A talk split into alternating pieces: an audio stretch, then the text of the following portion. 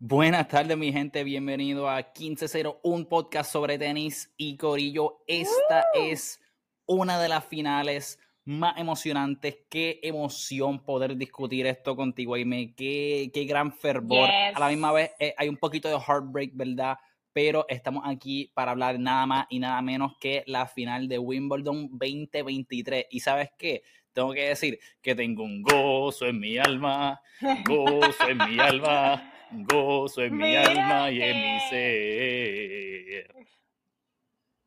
Totalmente. Y nosotros, o sea, yo nunca he estado más contenta de estar mal, de estar equivocada. De literal. o sea, usualmente como que nosotros tenemos proyecciones que tiramos y te damos decir como que viste, papi, es que tú sabes, este tenis IQ muy grande, muy de esto, pero este es el momento que yo digo, ¿sabes qué? Qué bueno que me equivoqué, qué bueno que la cagué, qué, bueno, que no sabía lo que venía, qué bueno que no confié, porque yo tengo que admitirlo y vamos a hablar un poquito más de eso en detalle en adelante, pero holy motherfucking shit. Vamos a decir, ¿verdad? En resumen así los resultados.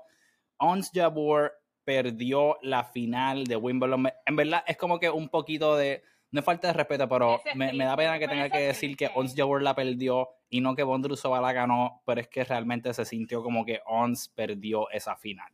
De verdad que sí. Y Alcaraz derrotó a Novak Djokovic, el rey de Wimbledon en la última década y pico, en cinco sets, en un clásico, en un thriller un juegazo que honestamente yo no pensé que íbamos a tener. Yo esperaba dentro de mi alma bien profundo ahí en los dark depths of the abyss. Yo pensaba que podía ser una posibilidad, pero honestamente no tenía muchas oportunidades, no le daba mucho chance, pero qué bueno que nos demostró que sí. Es una cosa que no, no hay casi palabras para explicar, pero vamos a encontrar las palabras ya más adelante. pero dame tu... Las vamos a tener, las vamos a tener dame tu, un, pequeño resumen de verdad de, tu reacción a los ambos días, el sábado y el domingo de esas finales, antes de irnos ¿verdad? en el deep dive y en el análisis de cada uno de ellos y qué esto significa going forward. Pues yo, en verdad, el sábado estaba bien triste. Estaba bien triste porque yo, yo quería que Ons ganara. Y yo pensaba que Ons podía ganar. Como que, en verdad, subestimé a, a Marqueta eh, Yo creo que todo el mundo. maybe, maybe no la subestimamos, pero coño, no tenemos esa misma expectativa. Exacto, yo no pensaba, o sea, cuando ella llegó ahí, yo, ah, cool, chévere, o sea, como que, qué bueno. Sí, mano, qué buena historia. qué buena historia. Qué buena historia que va a ser finalista en Wimbledon. En el De momento, o sea, y fue, me imagino que no me imagino, fue súper frustrante para Ons ese primer set porque ya lo tuvo ahí como que en sus garras manitas, en su raquetita y se le fue. Pero eso vamos a hablar ya mismo. Después el domingo me quedé con la quijada así agarrada porque a mí se me iba a salir el corazón. O sea, tú no entiendes cuántas veces yo entré y salí del cuarto. Ellos jugando y yo, yo no puedo, yo no puedo. Y me iba a la cocina buscaba agua y regresaba y todavía... Buscando bajar la tensión de alguna manera. Exacto. Hubo, un punto específico que era como un dus que se fue advantage, dus, advantage, dus, advantage. Sí, ese El game, duró como 22 minutos. Sí, y yo ahí... ¡ah! O sea, yo me iba a morir, yo me iba a morir. Este, pero al final me tiré al piso y lloré como Carlitos cuando ganó. Cuando Carlitos ah, ganó, yo también me derrumbé así. Yo, ¡ah! Sí, no, no fue. De la felicidad. definitivamente no. Yo creo que es un resultado que nadie, ¿verdad? O sea, esperaba, maybe que fuese eh, tan apretado. Definitivamente no habíamos visto nadie que había retado a Djokovic así en Wimbledon desde, obviamente, Federer en el 2019, la final ¿sabes? más clásica que yo tenía en memoria reciente. Y no, no sé honestamente si esto fue un tweet de esos locos que yo tiré como que al público de 15 personas que me sigue o si fue algo que te texté a ti o qué, pero yo en algún lado dije eh, que yo hasta ese momento, hasta antes del juego del cara, que yo todavía, todavía pensaba que la mejor oportunidad eh, que teníamos de que alguien le ganara a Djokovic era Hercas por el simple hecho de que era alguien que yo decía, yo sé que ese tipo puede aguantar su servicio y tú aguantar su, tu servicio y evitar que te rompan es una de las claves más importantes contra Djokovic en, en cualquier torneo, pero más específicamente en Wimbledon, ¿verdad? Eh, y era, evidentemente, así fue que corrió la mayoría del match de ellos. Es verdad que los tiebreaks como que la cagó un poco, o bastante, dependiendo de cómo lo veas. Pero en ese momento yo dije, oye, yo confío en el cara de que, o sea, yo sé que es un gran jugador, excelente toda la cosa, pero no sabía si estaba listo para la prueba de que Djokovic, ¿verdad? Y no, no veía, por ejemplo, de que Alcaraz pudiese ser como que este tipo de jugador que te va a bañar con aces, ¿entiendes? O sea, Hercas pudo hacerlo. Eh, recordamos que Kirios el año pasado logró hacer muchos aces y coger muchos puntos gratis, así que el servicio era súper crucial. Eh, hasta cierto punto, antes de que jugara Alcaraz contra Medvedev, pensé, bueno, ¿cuáles son maybe como que los pros y los cons de quien saque gane para que juegue contra Djokovic? Y dije, Medvedev maybe no tiene todos los elementos que tiene Alcaraz, pero su servicio maybe lo puede ayudar porque pienso que puede sacar mucho más free points en su servicio tal vez que un Alcaraz, ¿entiendes? Que tal vez tiene un poquito más de dominio de dónde ponerla, pero Medvedev tiene más ese raw power de poder ¿sabe? poner, sacar los aces eh, un poquito más frecuente, ¿entiendes? Pero nada, sabemos que ya todo eso está en hindsight, no es tanto lo que viene a la mesa, pero vamos a, vamos a entonces comenzar con lo que es Jabur. Eh, definitivamente eh, ah. sabemos que Ons había llegado a la final de Wimbledon em, el año pasado, había llegado, llegado ya a una final de French también. Eh, esta era su segunda final de Wimbledon. Y habíamos mencionado de que, mano, ya le toca. Ya es el momento de Ons Jabeur. Ella ha tenido muchos momentos y sabemos que ella está entre las top mujeres de que tiene que estar ahí contending en casi todos los torneos. Eh, y sabes, como que pensamos que la final del año pasado la había preparado para esta. Y hasta cierto punto, pienso que, ¿verdad? Ella misma tenía esa expectativa de que, ¿sabes? Ya es mi momento, ya me toca, ¿sabes? Eh, el, momento no podía ser más perfecto para ella, para poder capturar ese sueño tan anhelado eh, de lo que es, ¿verdad? La final de Wimbledon, lo que hemos hablado bastante de que ella famosamente tiene el trofeo de, ¿verdad? De la, de las damas de lock screen en su teléfono, como una motivación, exacto, de background etcétera, etcétera.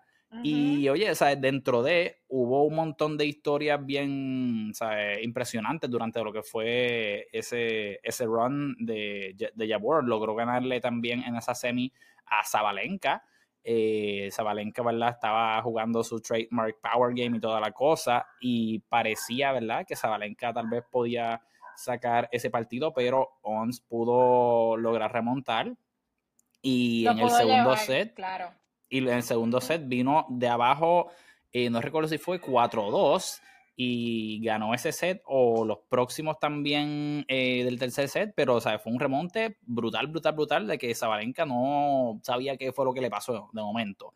Y logra llegar a la final contra Marqueta Vondrusova, que Vondrusova de verdad que hasta este momento había tenido un torneo increíble. Ella misma dijo que ya no tenía muchas expectativas de poder ganar, si acaso, ¿verdad? Uno o dos partidos. Eh, ella no tiene tampoco la mayor experiencia o la cantidad de juegos, eh.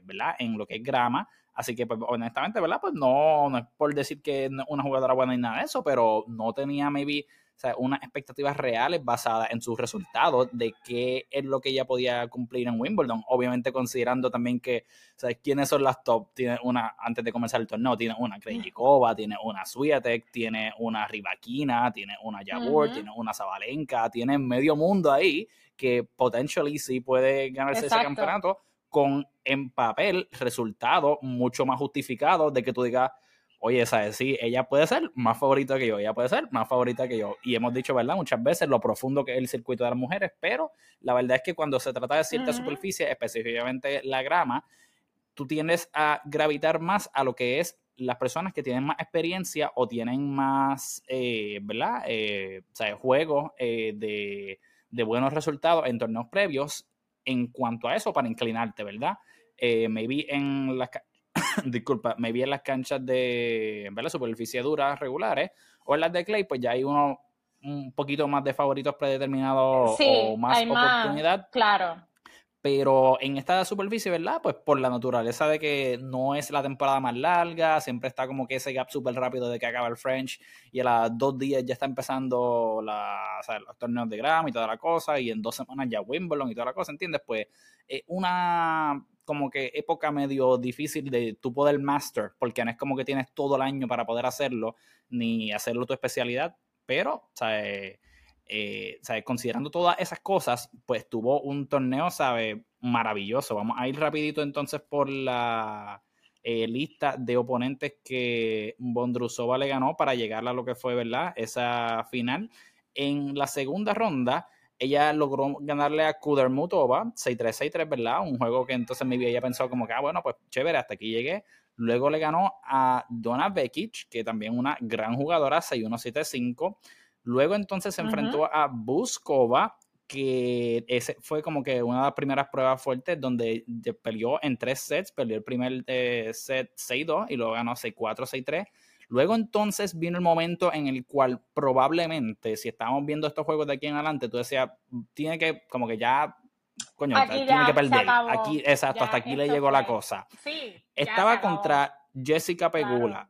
Pegula está, perdió el primer set 6-4, ganó el segundo set 6-2 y estuvo arriba, si no me equivoco, 4-1 o 4-2 en ese tercer set. Y perdió el set 6-4. O sea, Bondrusova logró sacarlo desde ese momento en adelante para llevarse el resto de los games y logró entonces con eso avanzar a la semi.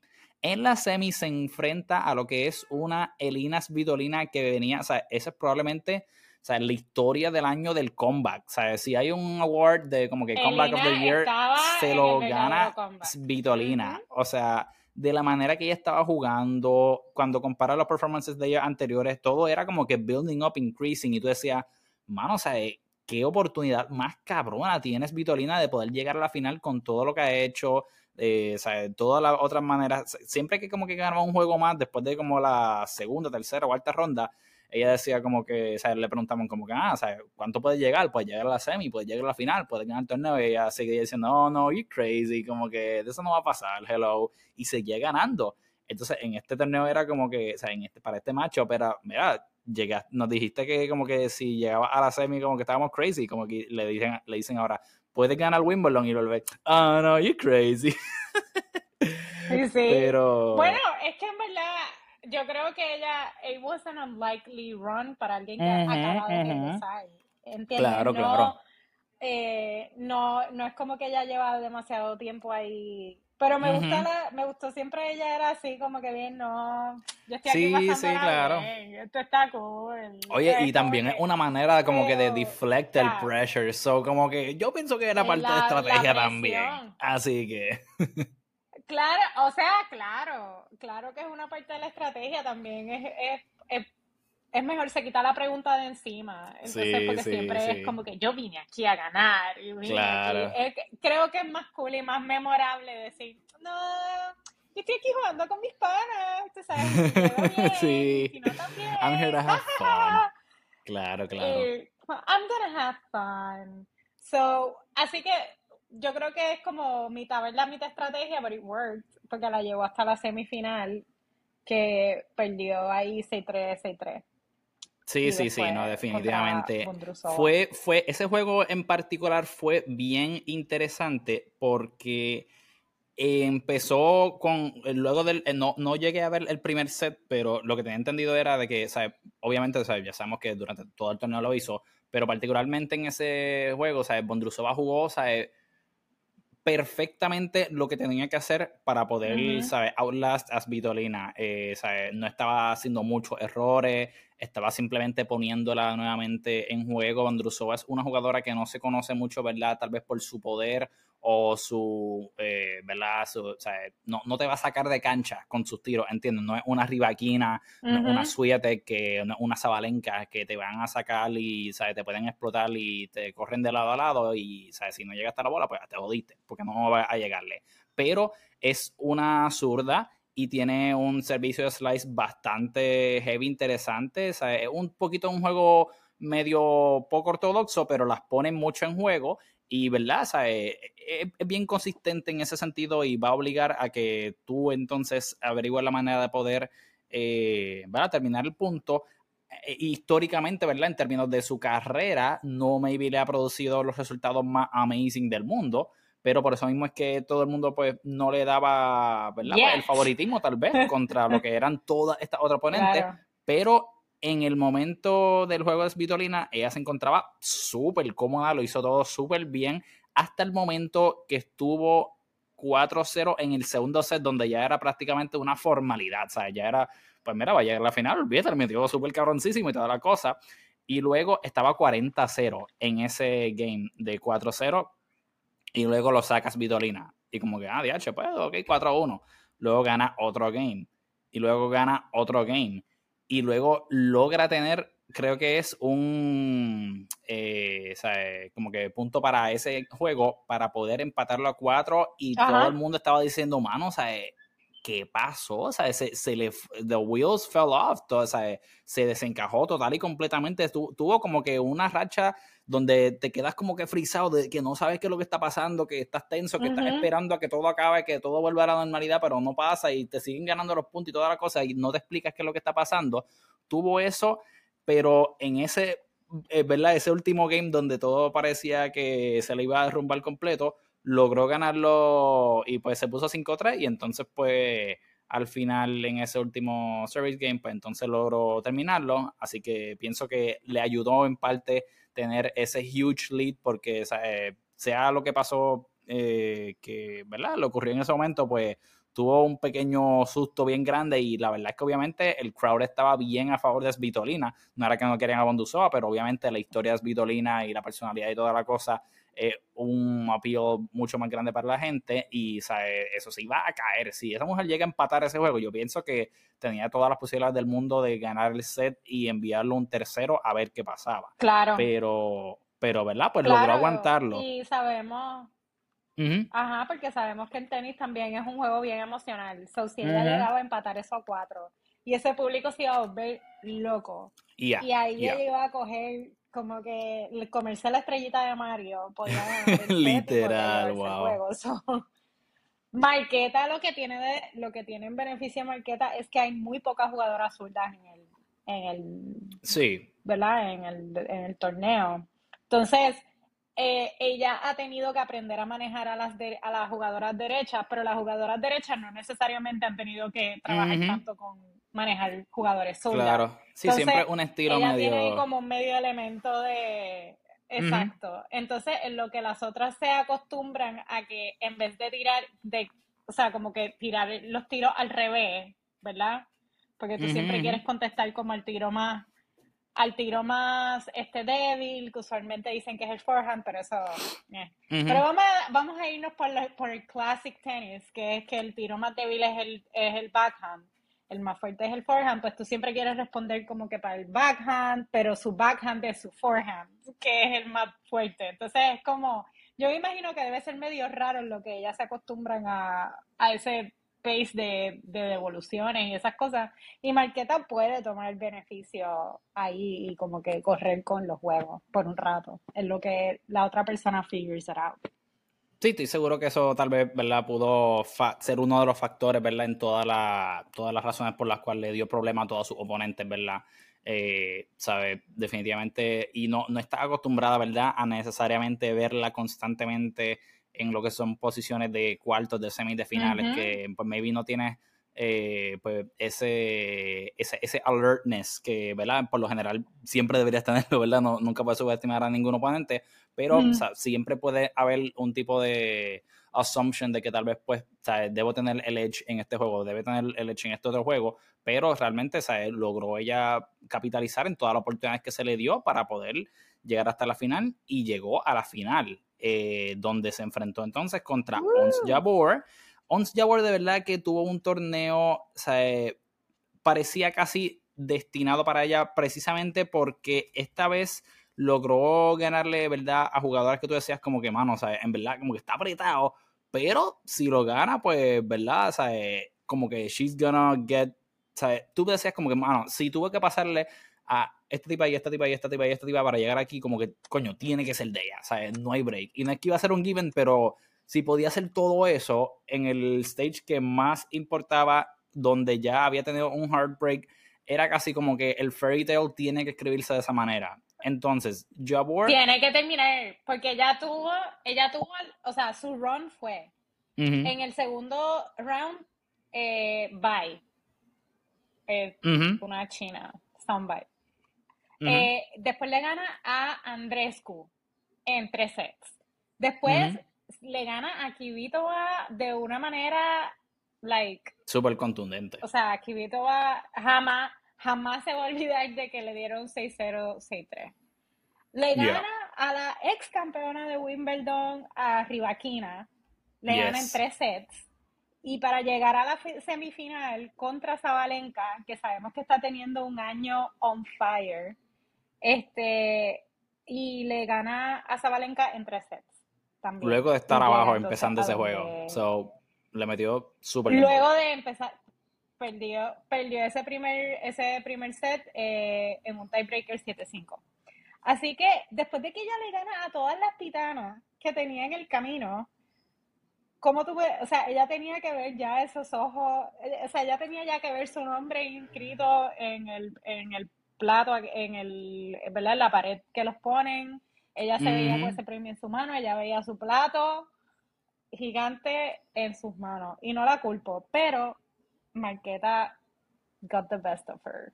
Sí, y definitivamente es un, es un juego que tal vez e, es, difícil de explicar, ¿verdad? Obviamente, ella, ella misma dijo que pues, más que nunca está súper hambrienta y que va a volver y que lo va a ganar y que está segura de que sí, que este es del más que, el más de todos que duele esa derrota y no la culpa porque sé que sí.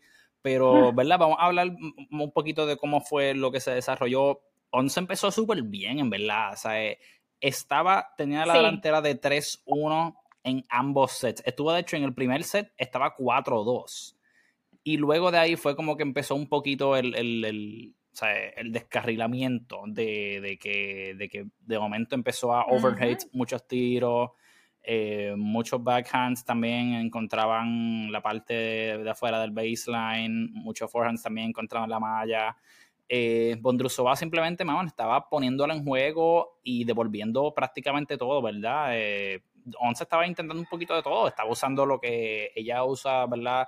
En su estilo de juego, que son los slices, eh, los drops, estilo otro, pero por alguna razón no estaba encajando en los momentos indicados y se estaban empezando a juntar los errores. De momento un 0-15, 15-15, 15-30, 15-40, y de momento se te fue. Y de momento sirve Bondrusova y aguanta el servicio y se fueron dos games, ¿entiendes?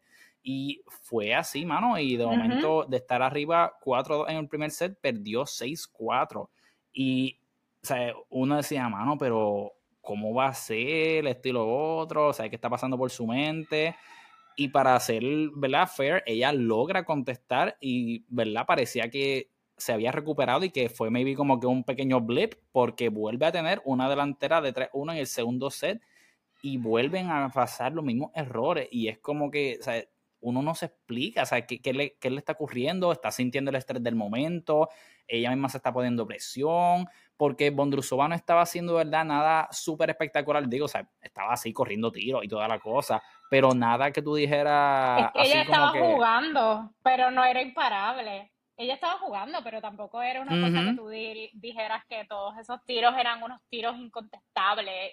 Hubo muchos errores de, o sea, como tú dices, como que los errores se empezaron a acumular y maybe, ¿sabes? Ella empezó como que a, a, lo que yo la veía era como que después de ese, de que, del segundo set, después del 3-1, entonces ella se empezó como a desinflar, como que estaba más seria, no le estaba gritando a su box, que es lo que ella hace normalmente como cuando necesita reprogramarse, le grita cosas a su box y su box le grita para atrás. Y entonces tal vez sientes que está como que in the game. Ella no se sentía ya después de ese como que ella no estaba muy in the game.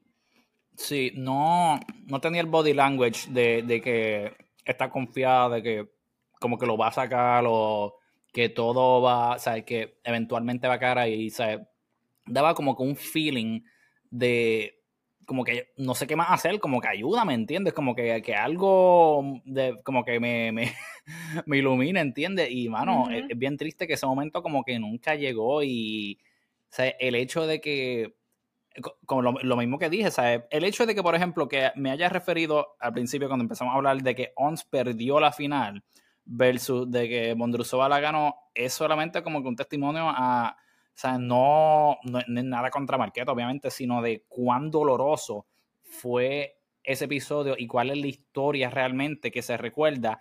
Además de que, ¿verdad? Bondrusova es una excelente jugadora en todo su derecho, pero ella siempre ha sido como que esta jugadora, ¿verdad? Under the radar por tanto los resultados y pues la, personalidad de ella no es exactamente muy outspoken en ese sentido, es un poquito así como es como una rivaquina, pero sin todo el éxito, ¿verdad? De, del último año y pico. Porque es como que bien calladita, toda la cosa. Y, y, pues, ¿verdad? Como que vuela así bajito, te puede ganar un jueguito aquí una sorpresa allá y esto y lo otro para mi piel, pero no, no está muy pendiente ahí, ¿entiendes? Y ese tipo de personalidad pienso que también ayudó y jugó un rol en el que ella pudiese, ¿verdad? Approach esa final de una manera, ¿sabes? Con menos presión, obviamente. Yo pienso que ella misma sabía que la presión la tenía toda ONS eh, llegando a la final y eso, pues, en cierto sentido la pudo ayudar a poder cope con todo eso. Pero eh, se siente como, ¿tú, sientes que es como una un missed opportunity de ONS de poder haber hecho esto pensando que, obviamente, o sea, nosotros los ponemos a, a, todos estos jugadores en unos pedestales pensando que van a estar todos los años ganando y ganando y ganando pero obviamente sabiendo el nivel de competencia que hay. ¿Tú piensas que es un missed opportunity, eh, tal vez en el short term, de ONS poder verla, tal vez lograr ese sueño de ganar Wimbledon? Eh, ¿O piensas que definitivamente van a tener más oportunidades en el futuro cercano, meaning como que en los próximos 3 a 5 años por ahí? ¿O cómo, cómo ver la cosa? Yo pienso que cada vez que tú llegas a una final y no la ganas es una oportunidad perdida. Porque tú. Alright, ok, no, sí, oye, excelente, súper, sí. Bastante válido. O sea, como que. Claro, yo digo eso también y se me hace más fácil porque yo no estoy ahí, ¿verdad? No es mi final. Yo no estoy eh, bregando. No, no, pero, pero muy cierto, muy cierto, sí. Ni de tristezas, pero la realidad es que tú no sabes qué va a pasar el año que viene. Es como que todos estos años que no jugó que Djokovic no jugó por el tema de las vacunas. Claro que son oportunidades para todos esos jugadores que querían subir y no podían subir porque Djokovic estaba en el medio. Si Djokovic no está en el torneo, like, and you make it to the final, win that fucking slam, porque no sabes qué oportunidad vas a tener el año que viene. Por otro lado, ella ha llegado a la final, ella ha llegado a la final dos veces ya. O sea, lo cual eh, habla del, del, ¿verdad? De lo buena jugadora que ella es, o sea, como que súper cool. Así que yo, yo pienso que ella va a volver a llegar, no tengo duda de eso, pero sí pienso que es una oportunidad perdida porque maybe la próxima vez le toque jugar con alguien que sea otra jugadora que, que esté en su prime o que no sé, o sea, porque es lo que estamos diciendo, Marqueta no jugó mal, Marqueta jugó bien, pero Marqueta no es Giga Ciantec, entonces no sabemos ¿verdad? Cuando nosotros la vamos, esperamos que la volvamos a ver en otra final, que nos sorprenda, o sea, estamos todos abiertos para la sorpresa, pero puede ser que la próxima final te toque con otra jugadora que sea un poco más difícil de ganarle, entonces, estuviste, has tenido dos finales de Wimbledon, que has tenido esta situación, y esta final como que ella está bien, bien, bien frustrada. Y yo lo entiendo porque para ella también debe haber sido, o sea, lo debe de ver de la misma forma, decir, esto fue una oportunidad perdida. Like, I was here. This was like the best chance este año para ganar esto y I couldn't close. Sí, definitivamente eso es un excelente punto que traes como que suena feo, ¿verdad? Pero, pero suena como un poquito como un choke, ¿entiendes? Como que, mano, o sea, literalmente, o sea, entre tantas jugadoras buenas, pudo haberte tocado una en papel mucho peor en cuanto a ver la dificultad. Y el hecho de que hayas tenido maybe la oportunidad contra esta otra jugadora que pensarías, ¿verdad?, que tú tienes más herramientas que ellas para poder sacar el juego y no les podía hacer, pues es, ¿verdad? O sea, también súper frustrante y es como que, mano, ¿qué carajo tengo que hacer?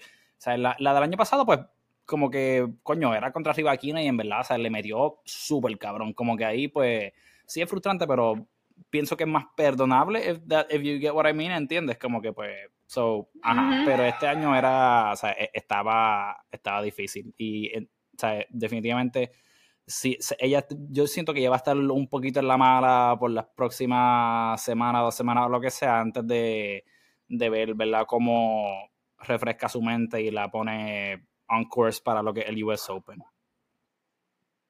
Bueno, al menos vi ayer un video de que conocí a David Beckham, así que tú sabes, pues puede estar en la mala, pero, pero conocí a David Beckham. Yo, eso me Por pondría lo menos, pros and cons. o sea, un poquito contenta me pondría a conocer a David Beckham. Así que, no sé, that's, that's my take. Brutal, brutal. Sí, sí, I guess, I guess. Suena, suena bien. Pero entonces vamos a vamos ahora entonces a, lo que fue el evento del el domingo, eh, la final histórica, la final que no sabíamos que iba a pasar, la final que pensábamos que iba a ser un poquito más de lo mismo, pero no lo fue. Muchas gracias a Dios, mano, y me tiene cansadito el gallito que está por aquí cerca, que sigue haciendo apariciones. Yo estoy tratando de como que los momentos de que no hablo. El gallo está recogido el gallo está recogiendo las gallinas para que acostarse a dormir. Increíble. Pero nada, esto es parte de grabar en el trópico y en el campo también. Pero nada, vamos a seguir con lo que fue la derrota de Djokovic ante Carlos Alcaraz, mano. Qué partidazo, qué, qué inesperado, qué evento más brutal. Yo, yo siento que para mí fue un poquito sea, yo pude apreciar el juego así en lo que fue los resultados y toda la cosa, pero como yo estaba en ese día, eh, eso fue hoy el lunes, eh, eso fue ayer domingo, yo estaba en las seccionales haciendo una pequeña cobertura de lo que van a ver un poquito más, más adelante, prontamente, así que estén pendientes las páginas de 15-0. Pero sí, lo sé, Gallo, yo también pensé lo mismo. La cosa es que cuando yo estaba viendo ese juego, pues estaba al mismo tiempo, ¿verdad? Y el asicional y estaba como que pendiente a los juegos y al teléfono y a los juegos y grabando y esto y lo otro. Y siento que no me pude vivir cada momento preciso de ese partido en esa manera. So, en los, en los sets que Alcaraz iba adelante o que parecía que iba a break, yo estaba como que bien invested, pero los que no, pues estaba como que pues guardo el teléfono un rato y sigo ahí y toda la cosa. So, siento que no fue hasta el último set que yo dije, mano, puede ser que aquí sea que luego entonces dije, mano, esto, o sea, esto puede ser histórico, ¿entiendes? Y luego entonces cuando por fin Alcaraz gana, ahí en CTH pusieron los últimos puntos en la pantalla en el juego y todo el mundo estaba, ¡ah, Carlos, Carlos! O sea, una cosa brutal, como si hubiese sido, o sea, Puerto Rico, medalla de oro. una cosa así, te lo juro. Ah, totalmente, me imagino. Bueno, yo lo vi, yo vi el juego completo de, de primer set a último, a último, a último servicio y return que Djokovic deja en la malla. Y en verdad fue un roller coaster de emociones, porque créeme que ese primer set era como que, anda, esto no, esto no va bien. Sí, como que yo dije, puñeta mano, yo pensaba que Djokovic estaba duro, pero es que no puede ser que sea así. Pero lo que pasa, lo que pasó fue el juego, o sea, se nota que Carlito, él lo había dicho, que él trabaja con su trabajó con su psicóloga después de lo que le pasó en Roland Garros, él tiene un sports psychology, si usted ve la serie Ted sabe que eso, la psicóloga del de equipo, este, de Ted pues él tiene la de él. Y, eh, y obviamente él al final del, del, del partido, después de que ganó, dijo que la aprende bien rápido. So, él cogió su tiempo Roland Garros aquí a trabajar. Y cuando entró a Wimbledon, el problema fue, este primer set fue un pace bien lento para Carlos. Entonces, yo siento que él no estaba, como que eso él no estaba cuadrando, porque Carlos no juega lento. Carlito es un jugador súper explosivo, súper rápido, súper, le llegó a todo, súper, o sea, como que se le estaban yendo las bolas largas, él como que no sabía qué hacer consigo mismo en, ese, en esa situación de, de como que un paced game. Pero entonces ahí perdió 6-1. O sea, Djokovic lo, lo la precisión de Djokovic lo arrastró un poco ahí sí, yo pienso definitivamente cuando, cuando me lo estaba mencionando, ¿verdad? Que ese primer set, lo único maybe como que así positivo que, que vi al principio fue que logró generar un breakpoint en el primer game y dije, coño, pues mira, empezamos brutal, pero ¿verdad? No lo pudo convertir, lo ganó Djokovic y dije, bueno, pues anyway, estaba sirviendo Djokovic, so, like, that, those are good signs, ¿entiendes? Dentro de, que lograste generar un breakpoint, pero fue un poquito como que similar porque luego entonces en el próximo game eh, no logra aguantar su servicio y Djokovic eh, lo rompe, entonces Djokovic aguanta el de él y de momento, o sea, ya de la nada en los próximos, en los primeros 10, 15 minutos, está 3-0 y dije, puñeta, mano. Esto no era lo que yo esperaba. Sí. Entonces me dio un poquito de... Yo dije, anda pal. Sí, me, me, recordó algo como, o sea, me pareció bien similar a como comenzó el juego con Sinner. ¿Entiendes? Que también esperaba que fuese un primer set un poco más eh, apretado, un poco más contested. Eh, y como que de momento se les fue de las manos a los dos. Y dije, mano, o sea, eh, como que coño, yo, yo sé que Djokovic está duro, pero no pienso que era para tanto, ¿entiendes? Y, y, luego, pues nada, ¿sabes? vimos que logró ganar un game cuando estaba bajo 5-0 y, y como que le aplaudieron, ¿entiendes? Como que cuando por fin you get como que un punto, ganas un game de que, o sea, te están dando una pela y como que te motivan como que, ah, no, eh, sí, bueno, pero eh, era un poquito como que, mano, o sea, eh, esto no tiene que ser así, o sea, hay que apretar bien o, por, o encontrar alguna solución porque no es que tan siquiera está apretado el set, es que está, o sea, una pela monstruosa, ¿entiendes? So, ese primer set pienso que definitivamente él se estaba aclimando maybe a lo que era el momento, encontrando su groove, encontrando su ritmo y, luego de eso entonces pues vimos que pudo caer mucho más en juego y comienza lo que fue ese, ese segundo set, ¿verdad? Pero, ok, ¿cuáles fueron al final de ese primer set tus sentimientos en cuanto a tu expectativa de cómo iba a terminar ese match? ¿Tenía esperanzas de que Alcaraz lo pudiese sacar? ¿Pensás que Djokovic era el favorito a ese punto todavía? ¿Cómo, te sentiste luego de ese primer set? Que Djokovic era el favorito todavía, for sure. Porque no, o sea, Carlito sale como que medio así de la cancha, o sea, 6-1 es, es bien, tú sabes. Es bien deflating, deflating. Realmente, ¿entiendes? sí, 6-1 no es una pelea. Yo sé que hay juegos que uno dice como que diantre, esta persona jugó de una forma que, que no lo demuestra la puntuación, ¿verdad? Que no lo demuestra los sets y esas cosas. Pero este no es el caso. O sea, sí, no, no. El, ese primer set no lo jugó bien. Entonces era como que oh no, le está dando otra vez, Carlitos tiene de nuevo, ¿verdad? Y era, y era como que el hecho de que considera, no es solamente que perdiste el primer set, es que lo perdiste contra Djokovic en un Grand Slam, en una final. So tú sigues compiling todas esas cosas y tú dices como que cabrón, se hace más difícil cada vez. Si tú le, si tú le das así a este cabrón de Djokovic, te va a jalar, olvídate. So, o sea, y, y Djokovic se veía súper confiado porque él está en, lo de él, ¿entiendes? Él fuera de Roger, pues en la grama, tú sabes, es su torneo, él está contento, ganó seis en el primer set. Es como que, eh, ¿sabes? Otro día, another day at the office. O sea, nada, nada del otro mundo. Así que en ese primer set yo decía contra, estaba triste porque yo quería que fuera en ese momento, sin saber obviamente lo que iba a pasar después. Pero en ese momento yo dije, como que contra yo quiero que esto sea una final final, como que I want the game, no quiero que, que atropellen a Carlitos por dos sets más. Exacto. Así que ese fue mi pensamiento. Corte a segundo set. el segundo set definitivo. Renovado. Sí, no, no. Y yo pienso que era algo, coño, que tenía que pasar porque, ¿sabes? Si tú volvías a comenzar y que Djokovic te rompiera y de momento tuvieron un lead de 4-2 o 3-1 o algo así, ¿sabes? iba a ponerse la cosa fea, fea, fea, rápido. En ese segundo set ¿sabes? estaban mucho más eh, equal en, en, nivel, ¿verdad? Eh, Djokovic sí vimos que empezó a hacer un poquito más de ¿sabes? pequeños errores en, con los forehands, maybe no estaban como que tan, tan, tan dialed in como el backhand normalmente, ¿verdad? Eh, y Carlos se pudo aprovechar en algunos momentos, pero lograron, ¿verdad? Llegar a lo que fue ese tie break, pero dentro del tie break, ¿verdad? Siempre sabemos como que esta estadística legendaria de que en los últimos no sé cuántos tiebreaks, creo que eran como, sea, 17 o algo así, había ganado todo eso último y que no había perdido uno desde abril y que no sé qué mierda y que el último que le pudo ganar un tiebreak fue Enzo Caucao de Francia. Yo recuerdo haber visto ese juego y dije, ah, no tiene break y nada, embuste, pero fue el último que pudo hacerlo. Pero que en tiebreaks lo hemos dicho todo el tiempo que, sea, tú le dices a Novak que tiene que jugar todo el match en tiebreak, si olvídate, ¿sabes? Ya lo toma como ganado.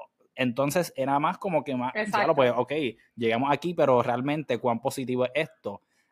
Entonces, llega el momento en que Djokovic tiene set point en 6-5.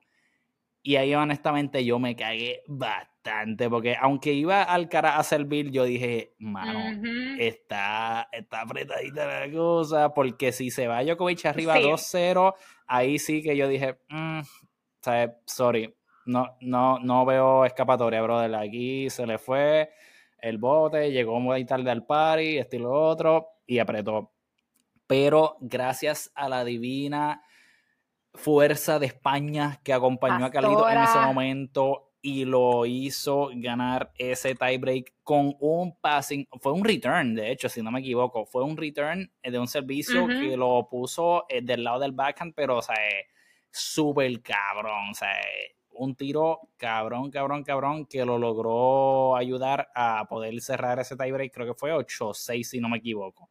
Y 8-6, correcto. 8-6. Sí, no, no, no. Eh, definitivamente y todos gritamos, y todos gritamos de la emoción. sí, no, ahí en ese, ese momento yo sí sentí... En todos lados. En ese momento yo sentí que era un actual match y dije, ¿sabes qué? pues maybe hay oportunidad. Maybe sí estamos como que 50-50 todavía. Como que no, maybe no. Puede ganar. sí, no, no. Porque a todas estas, de verdad, ¿sabes? no fue hasta bien tarde en el juego que yo dije como que, oye, coño, pues, ¿sabes? ajá. Pero en ese momento dije como que, ok, it's a match. Porque después de ese primer set dije, puñeta, ¿sabes? De, de 40% de chance que le daba el cara antes de empezar el juego, ahora le doy 30 o menos. Imagínate. So, ajá, gracias a ese tiebreak logramos progresar a lo que fue el segundo set. Entonces, en el segundo set fue probablemente, ¿verdad? El set más memorable, sino uno de los más memorables. Eh, gracias a lo que fue, ¿verdad? Ese, eh, aunque se ve bien abierto, ¿verdad? Porque fue 6-1 a favor de Alcaraz.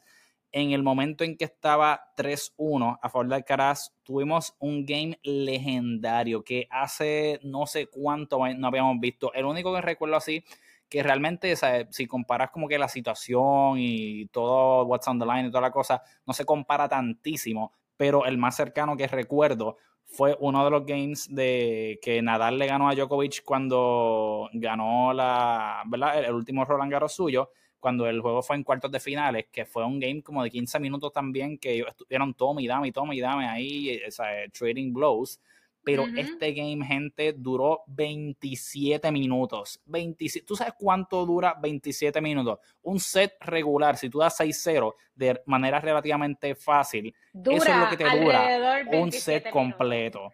O sea, prácticamente media hora. Ellos estuvieron eso en un solo game.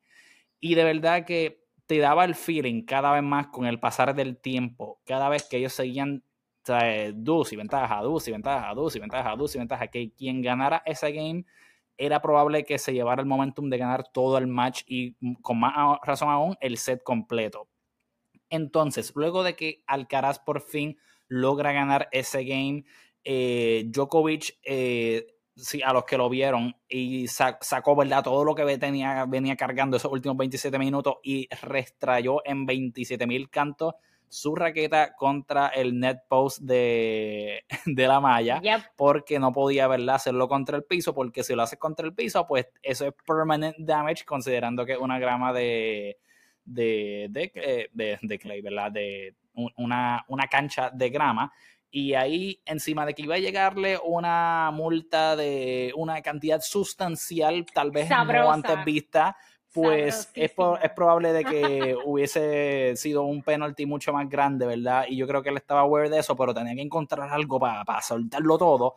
Pero honestamente, eh, sabemos que él ha hecho cosas bien locas antes, eh, lo de tirar bolas que le dio a, a, la persona del US Open que lo descalificaron, que no haya sido a propósito, que haya restrayado raquetas, que haya hecho 20 cosas, pero coño, eso se vio como que bien feo y pienso que considerando en el momento en que estaba, sabes que Wimbledon es un torneo súper ahí, sabes, high class y todo súper, sabes, old fashion y toda la cosa y pienso que, sabes, no, no sé, no hay forma de que tú pudieras excusar de que, ah, estaba encojonado y olvídate. So, pienso que, coño, sea, suerte tuvo de que tal vez fue una multa solamente y toda la cosa, porque yo pienso que le pudieron haber adjudicado sea, fácilmente un point penalty por unsportsmanlike conduct o, algo así, ¿entiendes? So, pienso que también se salvó de no haber hecho, no, que no lo hubieran castigado por algo peor antes de eso. Así que luego de eso... Este, y de hecho le dieron warnings porque él se estaba... sí, no, le dieron warning, le dieron eh, warning. hacer el tos. Y dañó el poste. Rompió la, rompió la raqueta y dañó el poste. Sí, tiene una marquita ahí de por vida. ese postecito. Tiene una marquita para siempre.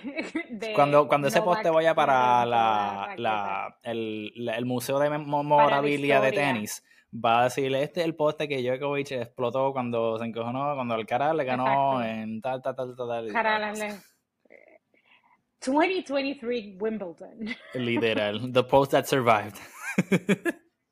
Exacto. Pues nada, la cosa es que, ¿verdad? Luego de eso, pues, o sea, Djokovic, digo, los dos jugadores, pero particularmente Djokovic, eh, considerando que perdió ese game, él invirtió tanto, o sea, tanta energía, tanta emoción, tanta, o todo en ese game, que una vez lo perdió, o sea, se notaba que él, ya dijo, mira, piché este set para el carajo, fue como que estaba tirando tirón, no es que estaba botándolos para el carajo, pero era como que, pues, si entra cool y si no, pues fuck y se fueron esos últimos dos games bastante rápido porque realmente no, no hacía mucho sentido tener que invertir más y pensar que pudiese sacarlo estando bajo 4-1 cuando ya había pasado tanto tiempo y había gastado tanta energía en toda la cosa y hacía más sentido enfocarse en lo que era el cuarto set. Alcaraz logró cerrarlo, terminó 6-1 eh, y en ese momento viene, ¿verdad? El bathroom break, la famosa estrategia que muchos jugadores usan hoy en día para poder, ¿verdad? Eh, coger un breather, coger, ¿verdad? Un pequeño de calma, serenidad. Reorganizarse. Sí, no, no, no, porque definitivamente he was not in the right emotional place, ¿verdad? Pero honestamente en este punto, aunque sí la ventaja la tenía el cara en el set y una vez Novak cogió ese bathroom break, sabemos que muchas veces él ha venido y ha hecho comebacks así y es como que aquí es que voy a apretar o ahora es que como que voy a hacer esto. So, en este momento, ¿te sentías igual de confiada al cara estando arriba dos sets a uno de que Carlos lo podía sacar o lo veía igual o pensabas que Novak somehow lo iba a sacar? ¿Cuál era tu sentimiento luego de ese set? Si, si Djokovic está en la final, yo nunca voy a estar confiada de que el otro lo va a sacar. A menos que no sea, a menos que no sea un clean three setter o sea, que yo vea que esto va a ser tres sets porque la otra persona está como que jugando. El tenis de su vida. y le robaron el talento y, o sea, están jugando el tenis de su vida. Para mí siempre hay la posibilidad de que no va a regresar y va a ganar. O sea, yo siempre, obviamente, estaba más estaba más confiada, confiada de Carlitos porque ya tener 2 a 1 pues hace una diferencia. Cuando estaban 1 a 1 es como volver a 0 a 0 el, que gane el próximo es, es, bien importante quién gane el próximo, el próximo set. So, Es como que, ah, qué cool. Ok, pues Carlito ganó. Pero tú nunca puedes dejar, no te puedes dormir, porque así mismo te coge Djokovic y te coge y se te van dos sets y tú mirando para atrás. Este, este hombre le gustan los comebacks, le gustan los retos es bien atlético, no se va a cansar, te va a jugar seis horas de tenis si tú lo dejas, o sea, tiene ese, ese look en la cara de I'm a madman y te voy a seguir, o sea, como que yo estaba como que cautiously optimistic. Got it. Ok, eso es un buen término. Pero, estaba optimista, pero... Uh, sí, sí, sí, como que vamos a ver, vamos a ver. Espero que se dé, pero vamos, vamos a ver qué se desarrolla. Pues la cosa es que en ese cuarto set, ¿verdad? Pues pienso que fue Classic Comeback Novak, en el que o sea, veías que estaba como que ya lo que pasó, pasó, eso lo solté, vamos ahora como que a empezar a apretar como, o sea, como la boa, que poco a poco te va cogiendo y te va apretando y te va soltando, dejando sin aire y toda la cosa, y logró, ¿verdad?, romperlo y, y, y cuando rompió ese servicio de cara, pues mantuvo ese, esa delantera y eventualmente se, lo sacó ese cuarto set 6-3. Eh, en este momento yo estaba un poquito, honestamente, aquí. Yo dije, diablo, mano, como que literally, esto es lo que hemos visto por tantos y tantos años de que parece que lo tiene y parece que lo puede sacar, pero una vez hace eso, como que parece que está ya en, parece que es como que cuestión de tiempo, como que solamente necesito como que una oportunidad más de romperte una vez o coger un game de delantera y, y lo voy a sacar y aquí te chavaste. So, honestamente, luego de ese tercer set, de ese cuarto set, disculpa, yo tenía como que un poquito de miedo, porque yo dije, bueno, hasta el momento he visto que Alcaraz puede ganar el primero que le ha sacado dos sets a Djokovic dentro del torneo. Ahí había, habían otros dos jugadores que lo habían hecho. Rubel le sacó uno y Hercas le sacó uno. Pero nadie le había sacado dos todavía. Así que dije, bueno, there's a chance. Pero todo depende de cómo va a irse ese quinto set. Y el miedo mío era que si tú dejabas que por un solo momento, por un solo segundo, aunque fuese por este pedacito, si tú le dejabas que Djokovic tuviese la delantera o que te rompieran ese quinto, yo dije, aquí se jodió. Y aquí terminaron mi esperanza, aunque sea 1-0 en el primero, de que si, si dejas que te rompa tu servicio, porque si no rompe tu servicio todavía, pues ok, pues porque pueden mantenerse y seguir así toda la cosa. Pero si tú dejas que te rompan, ahí voy a soltar toda la esperanza que te mira, la suelto así, como, como Rose soltó a Jack en el Titanic, así lo voy a soltar. hasta ahí voy a dejarlo porque hasta ahí llegaron mi... Pero la verdad es que ese momento defining y en el momento que te juro que yo más estuve así de como que soltarlo todo fue en el segundo game porque ese quinto set lo empezó sirviendo Djokovic y estaba 1-0 pero en el segundo game, en el game de Carlito, estaba 30-40. Y en esa secuencia que yo te juro, Aime, que eso fue lo que turned around. Digo, no fue específicamente ese momento, pero yo pienso que sí. Pero el momento que yo se me va casi el alma fue en ese juego donde de momento Novak tira una bola profunda y Carlitos tiene que defender.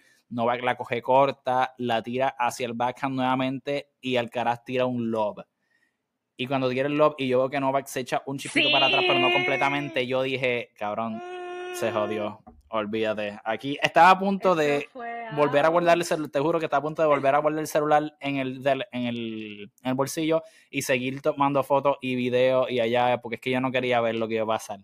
Y cuando yo veo que ese hombre, de momento, porque parecía que iba a ser un overhead, y de momento hace un swing volley y lo deja en la malla.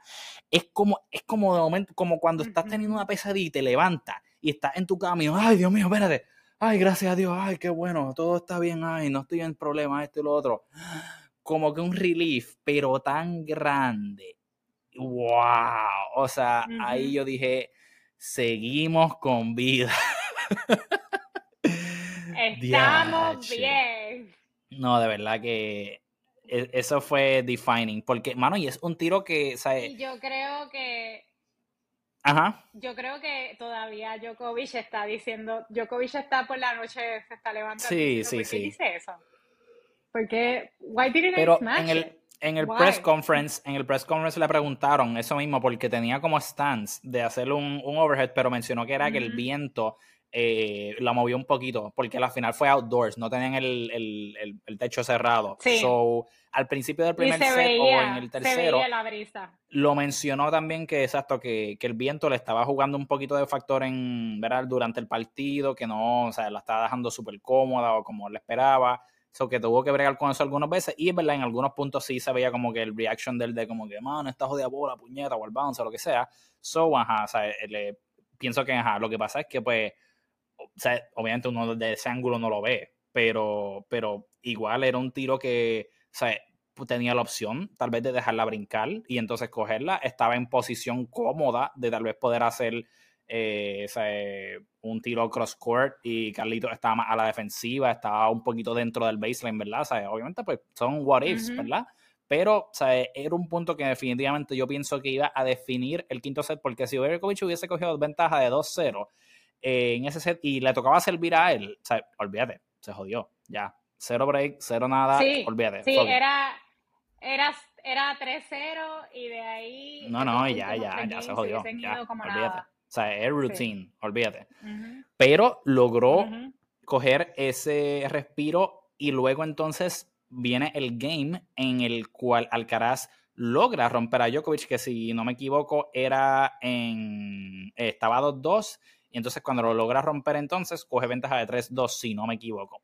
Entonces, luego de eso, eh, fue un, o sea, y fue con un passing shot súper cabrón, mano, porque le hizo, creo que fue como que un boli bien brutal y toda la cosa, y Djokovic logró llegarle al boli, y cuando la lleva al cara, le hace un backhand, pero brutal, brutal, de que esa se la pasó por el mismo, o sea, el lado, y Djokovic se quedó mirando como que maldita sea la maestra cabrón, ¿qué es lo que tengo que hacer? Y que ahora lo sigue haciendo. Eh, de verdad que quedó espectacular. Un, un, backhand, un backhand down the line monstruoso, de verdad que sí. Y honestamente, cuando iba ya que tenía la delantera de 5-4, yo tenía el feeling y pienso que, ¿verdad? El, el, el, feeling en el ambiente era de que sabemos que siempre cerrar un match en general siempre es difícil. Cerrarlo en tu serve es hasta a veces un poco más difícil porque tienes la presión de que tienes que hacerlo tú. ¿Entiendes? Como que no es el rival el que tiene que hacer los errores tal vez de la nervios de la doble falta o acabar los puntos ellos porque tú tienes que devolver, etcétera, etcétera. Es un poquito más nerve-wracking, ¿verdad? Y parecía, yo de, verdad tuve un pequeño momento donde yo dije, cuando estaba 0-15, de hecho, porque ese primer eh, punto creo que lo perdió, y yo dije, coño, mano, esto puede que se empate a 5-5 y it's, como que it's just gonna come back again y como que todo este feeling de que este cabrón es invencible y los tie breaks y todo, o sea, fue como que todo un poquito flushing back y yo, no, por favor, no.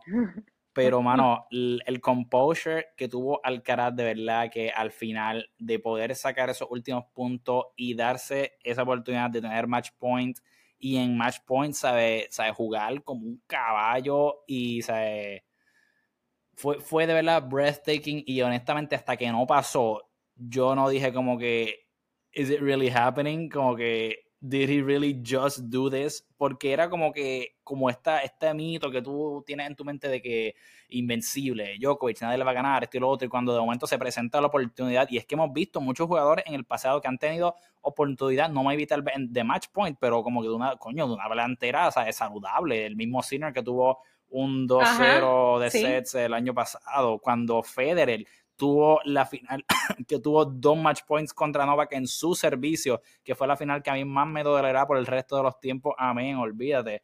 Y, lo, y también perdió ese match. Fue como, o sea, muchos juegos que Djokovic ha logrado sacar desde el brink of the abyss o estar a la idea que se sentía como que, ¿is it really happening? O did it, o sea, como que, ¿is, is this real life?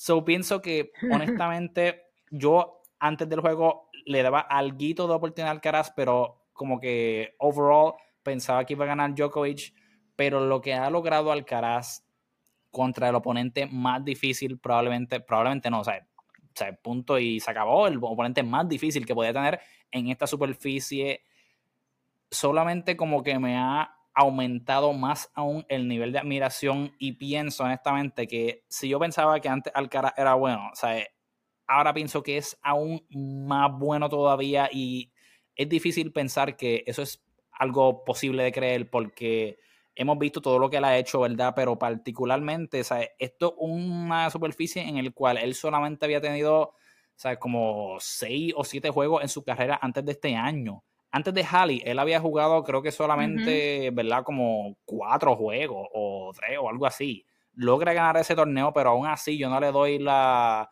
el benefit. Digo, digo, pienso que está un poquito más cómodo, pero sigo pensando que, bueno, pero en Wimbledon son tres sets, son siete juegos, la calidad de oponente es mucho más difícil. Si es que logra llegar a la final contra Djokovic, eso es otro monstruo todavía pero ha demostrado una habilidad de poder adaptarse tan y tan y tan rápido y poder aprender y poder moldear su juego. Él, o sea, él, también le hicieron preguntas y Juan Carlos Ferrero mencionó que ellos estaban tratando de copiar un poquito, ¿verdad?, de lo que hace Murray, de lo que hace Federer, de lo que hace eh, Novak, el mismo Novak, para poder adaptar un poquito de esas cosas de su juego a lo que era la grama.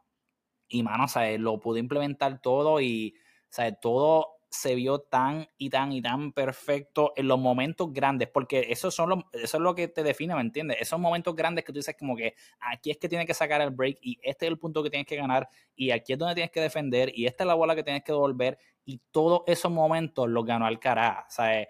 Porque fueron los que definieron el encuentro y hubo muchos momentos, tanto el game ese de media hora como el juego ese para el break, como el, Eso fue un poquito más de Djokovic, ¿verdad? Pero el hecho de que el Caras pudo, pudiera defender y darse oportunidad eh, para estar vivo en ese momento que estaba abajo breakpoint y Djokovic la falló, ¿verdad? Pero si el Caras no llegaba, pues no, Djokovic no podía fallar, ¿entiendes? Eh, so, todos esos momentos los logró ganar Alcaraz y honestamente eso me sorprendió una cosa que yo dije, ¿cómo es posible, mano? Porque es que o sea, no, no, he visto nada como esto anteriormente. O sea, cuando yo comencé a ver tenis, ya yo había visto, o sea, ya yo estaba viendo a lo que era un Federer en su, ¿verdad? Me vino, era como que su pick, pick, pick así de 2007, 2008, 9 y toda la cosa, pero ya era veterano, ¿entiendes? Y ya estaba demostrado y sabía en todo el mundo que la especialidad suya era grama y toda la cosa, ¿entiendes? So, hasta, hasta este momento no había visto a nadie que no fuera Djokovic que pudiese retarlo. Y el hecho de que hemos podido ver cómo logró juntar todo esto y convertirlo en una victoria, pienso que es algo que tienes que haberlo visto para poder creerlo y si no tienes el contexto de cuán bueno era Djokovic en esta superficie o cuán dominante era en este torneo, tienes que tener todo este, ¿verdad? Contexto compartimentalized. Eso, para poder entender cuán grande fue esta victoria, ¿verdad? Por lo menos ese fue el feeling mío. ¿Cómo fue para ti cuando viste que por fin logró, ¿verdad? Seal the deal y acabar con eso. Yo dije como el gallo, estaba bien pompeado, no me podía callar.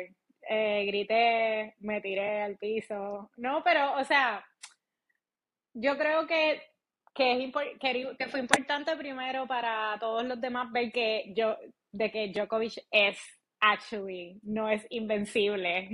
o sea, no es imposible ganarle a Djokovic. Alguien le puede ganar. Este, me parece, sí, o sea, me pareció súper importante también viniendo de la final anterior de Roland Garros. O sea, esto fue un 180 completo de aquella final.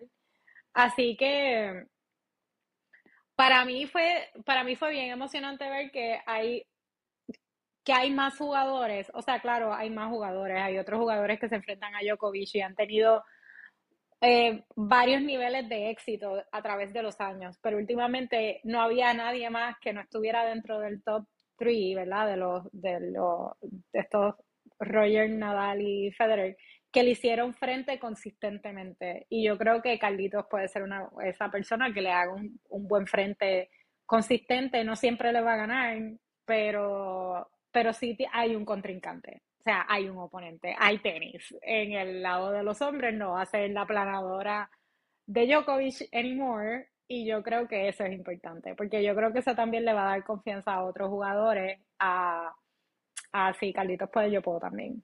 Y no, o sea, no digo, igual, no le resto ningún tipo de, crédito a Djokovic. Djokovic va a seguir, o sea, él ya cambió la historia del tenis, él es la bestia, o sea, como que eso nadie se lo va a quitar y él va a seguir ganando títulos, este no es el último título que se gana, pero sí creo que es importante porque abre, abre esa brecha de posibilidades de otros jugadores también empezar a sobresalir en diferentes torneos.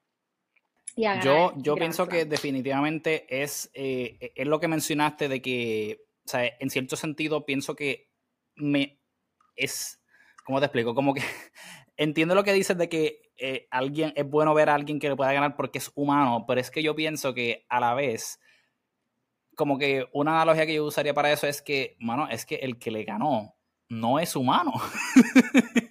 porque es como que otra bestia aquí, en otro nivel, porque yo pienso que sí, sea, qué bueno, ¿verdad? Que le ganaron a, no, a Novak y tal vez otros jugadores digan como que, coño, mira, se le, se le puede ganar y esto, lo cosa, y esto y lo otro. Pero yo pienso que el gap entre Alcaraz y, o sea, Alcaraz y Djokovic, vamos a decir que están aquí. Yo pienso que el gap entre ellos y el resto del field es sea, los demás están por acá. Aún los top five, aún un Medvedev, un Zverev, un Tsitsipas, un Casper Rode, esto y lo otro. Si tú los vas a comparar Pero tú no crees, ¿tú no crees que un Med, tú no crees que un Medvedev pueda enfrentarse a Djokovic? Puede, puede enfrentarse, pero pienso que para que, tú, para que tú lo hagas... Puede ser un mejor juego.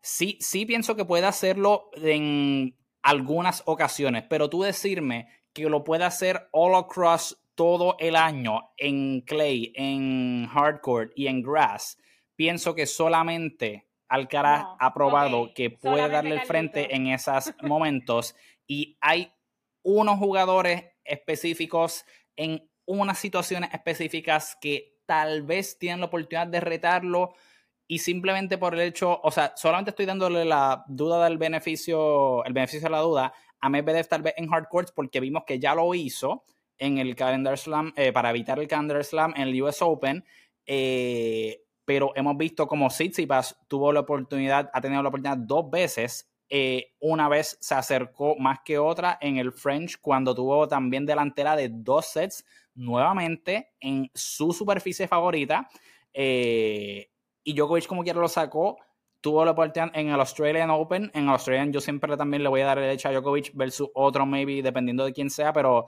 versus Tsitsipas ya yo le daba el edge a Djokovic, pero anyway, tuvo la oportunidad. Y aunque fue, o sea, fueron tres sets, pero, y algunos creo que fue tiebreak, pero nunca se sintió honestamente como que Tsitsipas tenía break de poder sacar el match, ¿entiendes?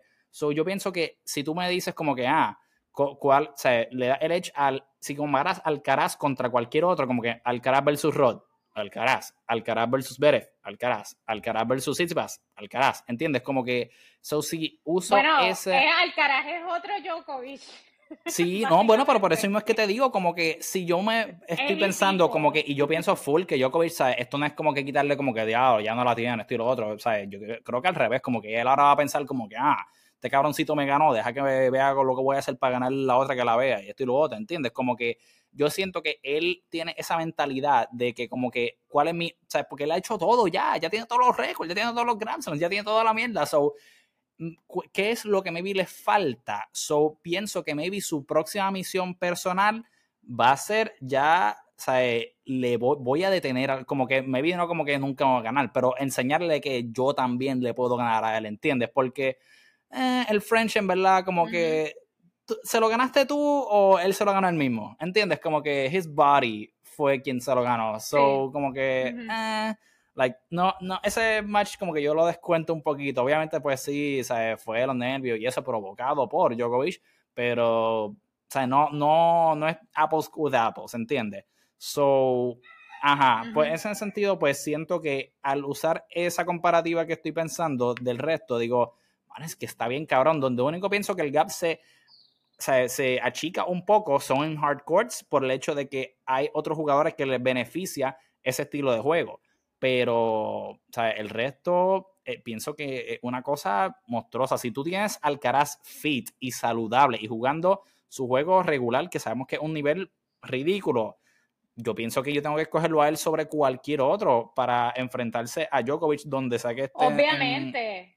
Sí. Sí, sí, entiendo. Ellos van a tener, ellos van a hacer de ahora en adelante todas las, muchas de las finales van a ser ellos dos. O sea, como que I agree with that. Y pienso que es espectacular para el tenis. Otro jugador.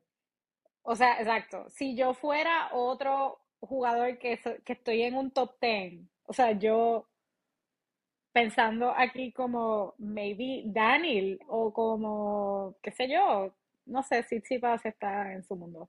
Pero otros jugadores que tienen el top 10, que no están enamoradísimos ahora mismo, este, la, yo estaría pensando como que, puñeta, I, I want to do that too. Digo, eso estaría pensando yo. Y este, quisiera tratar de llegar a de ver qué hay en mi juego que yo pueda llegar al nivel de ganarle a Djokovic y, a, y ganarle al Caras, porque obviamente ahora ellos, ellos dos ya Alcaraz obviamente dejó de hacerse tiempo el underdog, ahora es el top, top. Así que eso ya es otra liga. Es un poquito, ¿verdad? Como que medio weird pensar que ganó Wimbledon antes que el French, ¿verdad? Uno pensaría que como que el French es una superficie que se le presta mucho más para su juego y como que pues, overall eh, o sea, everything, que le damos oportunidad de ganar ahí antes que en, Wimbledon, pero pues lo hizo. Pero, ¿qué tú piensas eh, de que, o probablemente Alcaraz y lo que es un run que me vi también viene, o hay que ver cuál es como que el ceiling de él, pero que estos otros ya están como que probablemente surpassing las otras cosas que han hecho la generación anterior, ¿entiendes? Como que sientes que ya no hay excusas para ellos, porque ya la próxima generación se les adelantó y hicieron lo que todos estos no pudieron, ¿entiendes? Como que piensas que ya es un poquito como que de, mano, o sea, maybe y'all were not como que as good as we thought, o cómo ver la cosa. ¿Sabes qué puede ser?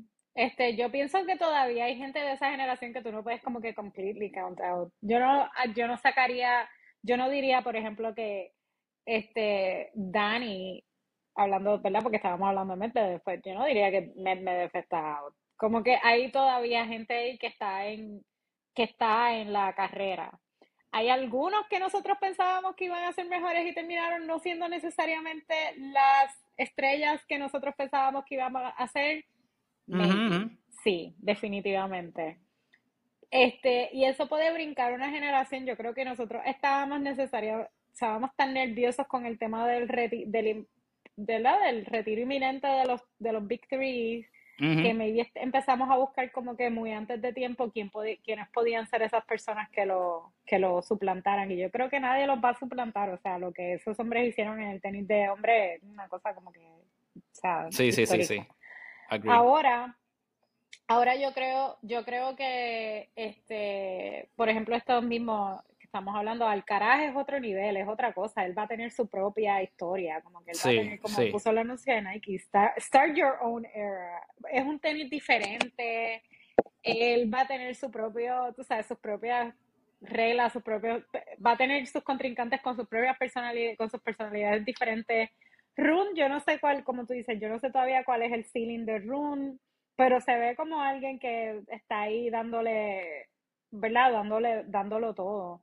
Pero yo creo que debemos enfocarnos más como, o sea, el Big Three juntos fueron estrellas fugaces. Es una cosa que no pasa nunca. Los planetas se alinearon en un season de tenis y eso pasó. Y yo creo que nosotros tenemos que disfrutar el tenis que hay ahora. Y si surgen jugadores que son de ese calibre, pues qué bueno, bienvenidos, pero yo no estoy, ya yo no los estoy buscando. O sea, Carlitos Alcaraz apareció y lo adopto, pero ya yo no digo, ah, esta persona va a ser o esta persona va a ser, porque eso, eso tiene tantas variables atadas a lo que, ¿verdad? A, eh, desde, desde, desde que se lastimen ellos físicamente, que tengan alguna, algún injury, que lo saque de la cancha por un montón de tiempo, o cosas personales, como hemos visto, o sea, del lado de las mujeres, número uno, que Ashley Barty dijo como que, me, ya, no quiero jugar esto más, bye. o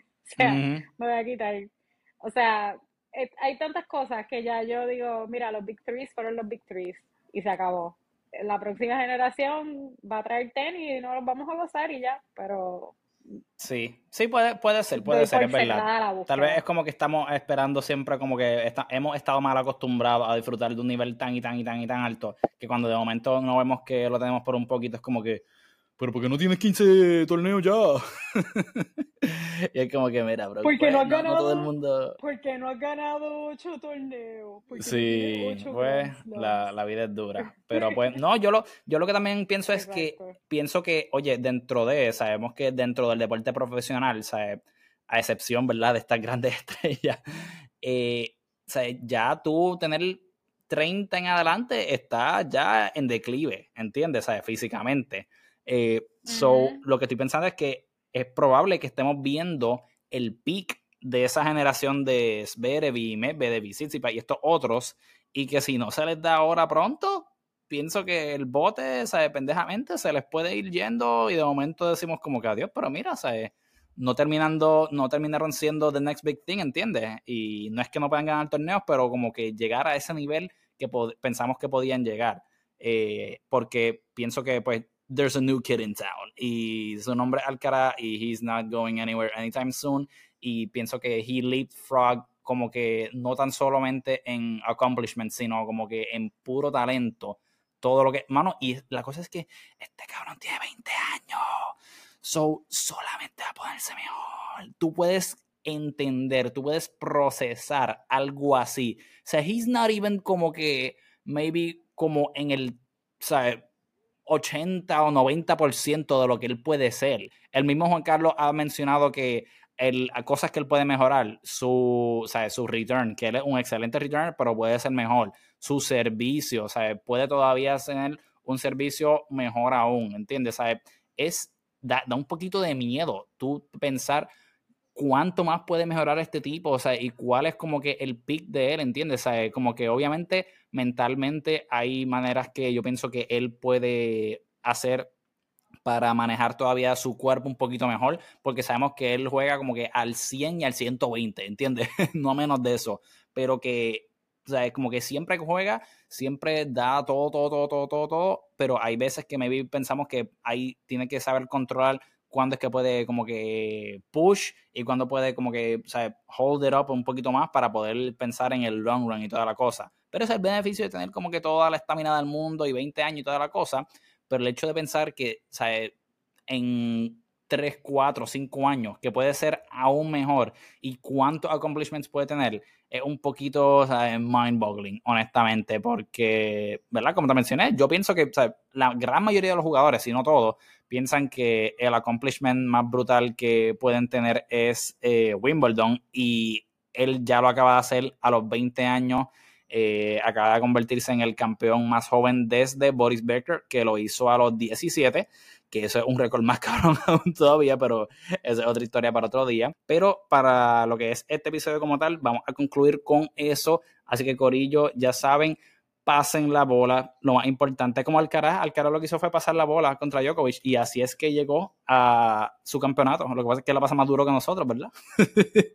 pero pasen la bola, hidrátense y recuerden siempre practicar su servicio, porque si Alcaraz no hubiese practicado su servicio y no lo hubiese aguantado cuando tenía que aguantarlo contra Djokovic, no hubiese ganado el Wimbledon. Así que tal vez ustedes pueden ganar sus versiones de Wimbledon, ¿entiendes? Ya sea seccionales o su torneo regional o local o nacional o lo que sea. Pero hagan eso, Corillo, y van a agradecer porque cuando lo practiquen y sean unos expertos en eso, van a ganar mucho más juegos. Así que muchas gracias por estar con nosotros hoy y muchas gracias y felicidades a Carlitos por hacer ese gozo en mi alma que yo tengo el día de hoy y mucha fuerza para Ons, Corillo. Ons va a ganar Wimbledon, no sabemos cuándo, pero lo va a hacer. Así que enviamos muchos saludos y mucha fuerza para Ons para que se recupere pronto y nos traiga mucha felicidad. Así que bye, Corillo, muchas gracias.